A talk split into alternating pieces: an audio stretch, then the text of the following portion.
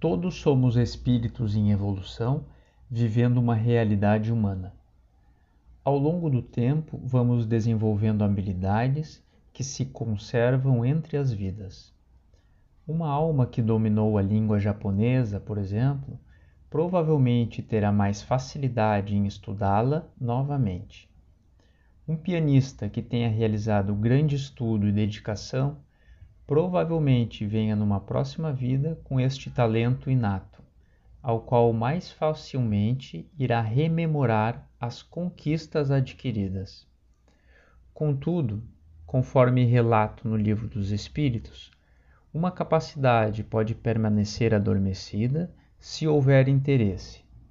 Ou seja, um grande pianista poderia reencarnar sem que tenha vontade ou a menor capacidade em tocar piano, para que possa avançar em outras áreas e não ficar apegado em um ciclo vicioso a esta vertente de grande conhecimento, gosto e habilidade. Se o homem atual já possui inteligência e condições para criar um chip e linguagens diferentes de programação, qual seria o alcance da capacidade espiritual, que é muito mais antiga e com vasto conhecimento para a modulação corpórea.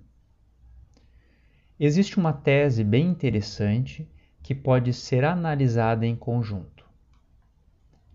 Howard Gardner é um psicólogo norte-americano ligado à Universidade de Harvard e conhecido pela sua teoria das inteligências múltiplas.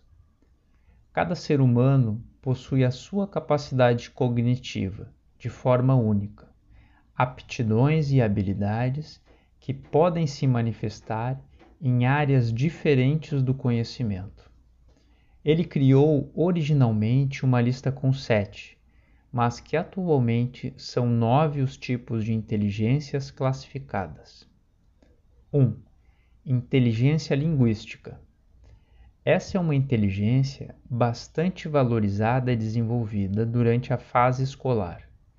Ela está relacionada à capacidade que o indivíduo tem de se expressar de forma efetiva e clara, por meio de palavras ditas ou escritas, e de entender o que está lendo ou ouvindo.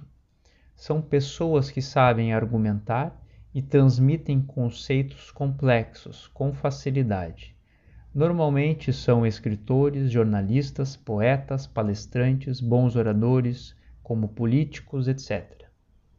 2. Inteligência interpessoal capacidade de estabelecer relacionamentos e de identificar o estado de humor e espírito dos demais. Confere capacidades sociais e é atualmente relacionado à inteligência emocional pessoas com inteligência interpessoal conseguem agir e se adaptar mais facilmente, estando sensíveis ao humor e sentimento dos outros, tendo sempre empatia. Está presente na vida de professores, atores, assistentes sociais, etc. 3. Inteligência intrapessoal. Autoconhecimento e a capacidade de lidar com as próprias emoções medos, expectativas e gatilhos de ansiedade. Também está relacionada à inteligência emocional. É comum em psicólogos, filósofos, líderes espirituais, etc. Inteligência lógico-matemática diz respeito ao raciocínio lógico e à capacidade de se utilizar números, organizar, hierarquizar e sistematizar é considerada por muitos como o eixo principal da inteligência e uma das mais valorizadas durante a formação escolar. Profissionais com essa característica costumam apresentar maior facilidade para resolver problemas complexos que envolvam números. 5. Inteligência musical. Essa inteligência está ligada com a capacidade de perceber e expressar formas musicais, sons e melodias, por meio do acompanhamento de ritmos e tocar instrumentos. Normalmente tem facilidade em discernir tons, timbres e ritmos. Essa qualidade é percebida principalmente em músicos que reconhecem notas, compositores e ainda em outros profissionais da área, como produtores, dançarinos e outros artistas. 6. Inteligência espacial é a habilidade de se observar e captar com precisão o mundo visual e espacial e realizar mudanças nele. É a capacidade de interpretar e criar imagens, usando recursos como a cor, forma, textura ou uso do espaço físico. As pessoas com essa inteligência desenvolvida conseguem encontrar caminhos, decorar ambientes, organizar objetos e elementos de forma harmônica são os profissionais das artes visuais, moda, arquitetura, design, etc. 7. Inteligência corporal sinestésica. É a habilidade para usar o corpo ou parte dele de modo eficiente, capaz de expressar sentimentos ou realizar ações. Quem possui inteligência corporal sinestésica tem alta coordenação motora entre corpo e mente sendo apaixonados por atividade física. Em um primeiro momento, pode parecer exclusiva de atletas, atores e dançarinos, mas ela também é significativa para cirurgiões e outras profissões que necessitam de ampla capacidade motora. 8. Inteligência naturalista. A inteligência naturalística diz respeito à qualidade de se conectar com o meio ambiente, tendo ligação ao conhecimento profundo da natureza e aptidão de lidar com ela, seja no trato com os animais, cultivo de plantas e aprendizado geológico. Quem possui esse tipo de inteligência demonstra facilidade e maior integração com plantas e animais, o que acontece, por exemplo, com ambientalistas engenheiros florestais, biólogos, veterinários, agricultores, etc. 9. Existencial. A inteligência existencial está relacionada com a capacidade do indivíduo de refletir sobre questões profundas, como a própria existência, sentido da vida e assuntos espirituais. A pessoa que tem inteligência existencial busca respostas para esse tipo de temas.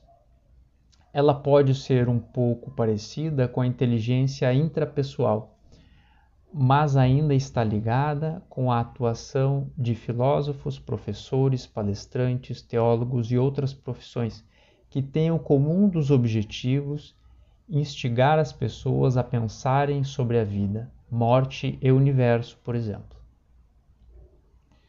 Na maioria das vezes, Cada pessoa possui poucas inteligências desenvolvidas. Por isso é comum que um indivíduo seja bom em cálculo e tenha dificuldade para dança, por exemplo. Saiba escrever, mas não desenhar. Contudo, para Howard Gardner, é possível que uma pessoa possua todas as oito inteligências desenvolvidas, apesar de raro. Segundo o pensamento atribuído a Emmanuel, Abre aspas. Tudo na vida pode ser começado de novo, para que a lei do progresso e do aperfeiçoamento se cumpra em todas as direções. Fecha aspas. As inteligências podem ser estimuladas em cada ser humano para serem desenvolvidas. Mas um espírito em desenvolvimento precisaria necessariamente saber desenhar? ou praticar de forma sublime um esporte?